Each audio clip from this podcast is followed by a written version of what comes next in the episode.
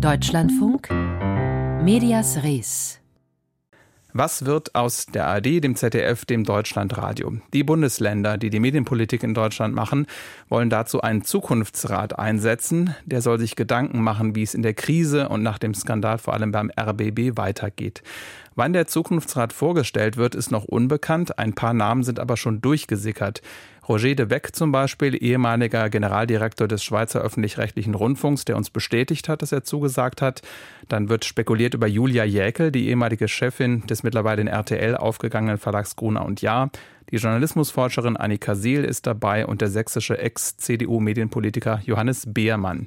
Die CDU-geführten Bundesländer haben demnach für den Zukunftsrat nur über 60-Jährige nominiert.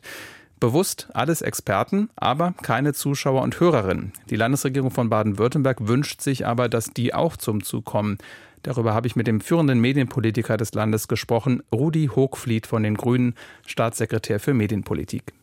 Ich äh, würde es befürworten, wenn parallel oder im Nachgang eine Bürgerbeteiligung stattfindet. Ich glaube nicht, dass es eine gute Idee wäre, Bürgerinnen und Bürger direkt in diesem Zukunftsrat zu beteiligen. Das ist ein Expertengremium, da soll man die Ebenen nicht durcheinander bringen. Aber weil diese Debatte eine breit geführte Debatte ist, die tief in die Gesellschaft hineingeht und wir gute Erfahrungen in Baden-Württemberg mit, mit dem Instrument der Bürgerbeteiligung gemacht haben, kann ich mir sehr gut vorstellen, aber das ist noch Stand der Debatte bei uns in der Rundfunkkommission, dass wir beispielsweise im Nachgang, ja, wenn die Vorschläge des Zukunftsrates vorliegen, dass wir dazu noch äh, eine Bürgerbeteiligung machen. Das heißt, die Debatte über Zukunft des öffentlich-rechtlichen Rundfunks und die Vorschläge, die damit einhergehen, ähm, auch mal prüfen lassen in einem noch näher zu bestimmenden Bürgerbeteiligungsverfahren. Wie könnte das denn aussehen? Sie sagen noch näher zu bestimmt, aber Sie haben ja wahrscheinlich eine Idee, wie das sein könnte. Baden-Württemberg ist da wirklich Vorreiter äh, äh bundesweit. Ministerpräsident Kretschmann hat ja zu Beginn seiner, seiner Zeit als Ministerpräsident im Jahr 2011 die Politik des Gehörtwerden ausgerufen.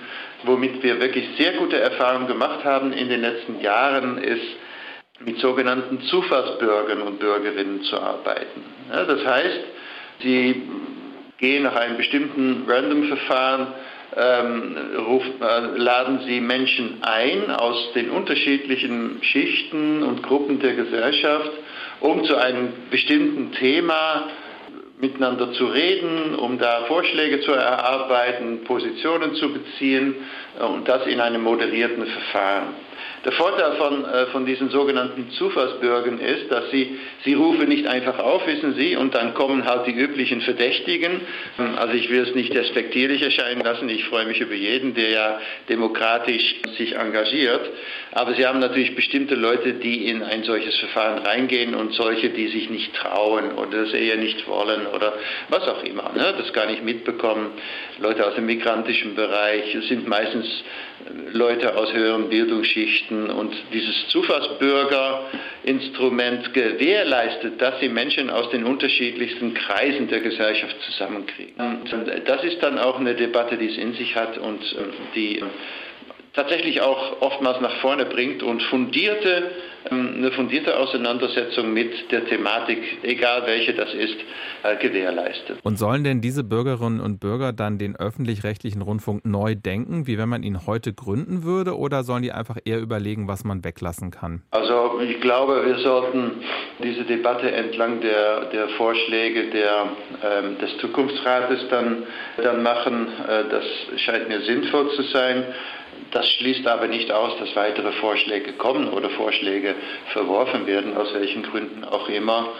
Wir werden dann den Auftrag nochmal näher zu bestimmen haben, der dann an die, an die Menschen ergeht, ähm, womit sie sich genauer auseinandersetzen sollen.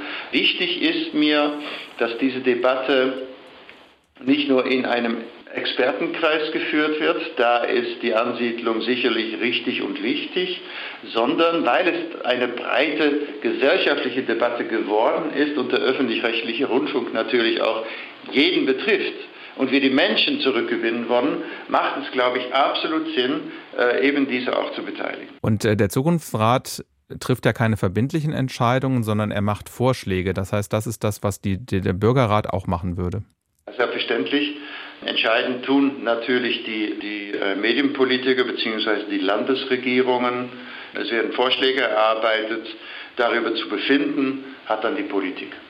Und das klingt ja ein bisschen so mit diesem, mit diesem, mit dieser zufälligen Auswahl von Bürgern, so ein Schöffensystem, was auch der äh, ehemalige ZDF-Rundfunkrat Leonhard Dobusch, jetzt ZDF-Verwaltungsrat, mal vorgeschlagen hat, wie die Rundfunkräte auch besetzt werden können. Also nicht entsandt von verschiedenen Interessengruppen, sondern eher so zufällig ausgewählt. Ihr Vorschlag klingt jetzt so ähnlich. Können Sie sich das auch vorstellen für die Rundfunkräte künftig? Also äh, Sie sprechen da ein großes und prekäres Thema an mit der Zusammensetzung der Rundfunkräte. Die ist in der Tat vielleicht etwas aus der Zeit gefallen hier und da. Ähm, und sicherlich gilt es hier zu einer Auffrischung und Erneuerung zu kommen.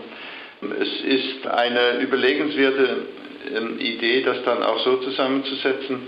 Dann hätte man dieses ähm, Vereinshuberei auch ein bisschen weg und die Entsendung von, von Vertreterinnen und Vertretern von Verbänden ist eine erwägenswerte Idee. Ich bin da völlig offen. Ich bin noch nicht entschieden. Ich bin nur entschieden der Meinung, dass wir, zumindest was Baden-Württemberg anbetrifft, mal über die Zusammensetzung des Rundfunkrates zu reden haben. Also da glaube ich, ist eine gewisse Aktualisierung durchaus vonnöten. Aber das ist ein heißes Eisen, sage ich Ihnen, weil äh, sitzt man mal drin, möchte man ungern den Platz frei machen. Ne? Also das wird noch eine interessante Debatte. Wie Bürgerinnen und Bürger mit über die Zukunft von ARD, ZDF und dem Deutschlandradio bestimmen können, habe ich mit Rudi Hochfliet besprochen, Staatssekretär für Medienpolitik in Baden-Württemberg. Mehr Hintergründe zum Zukunftsrat und nochmal die Namen der wohl nominierten Mitglieder finden Sie auch bei uns im Netz unter deutschlandfunk.de slash mediasres.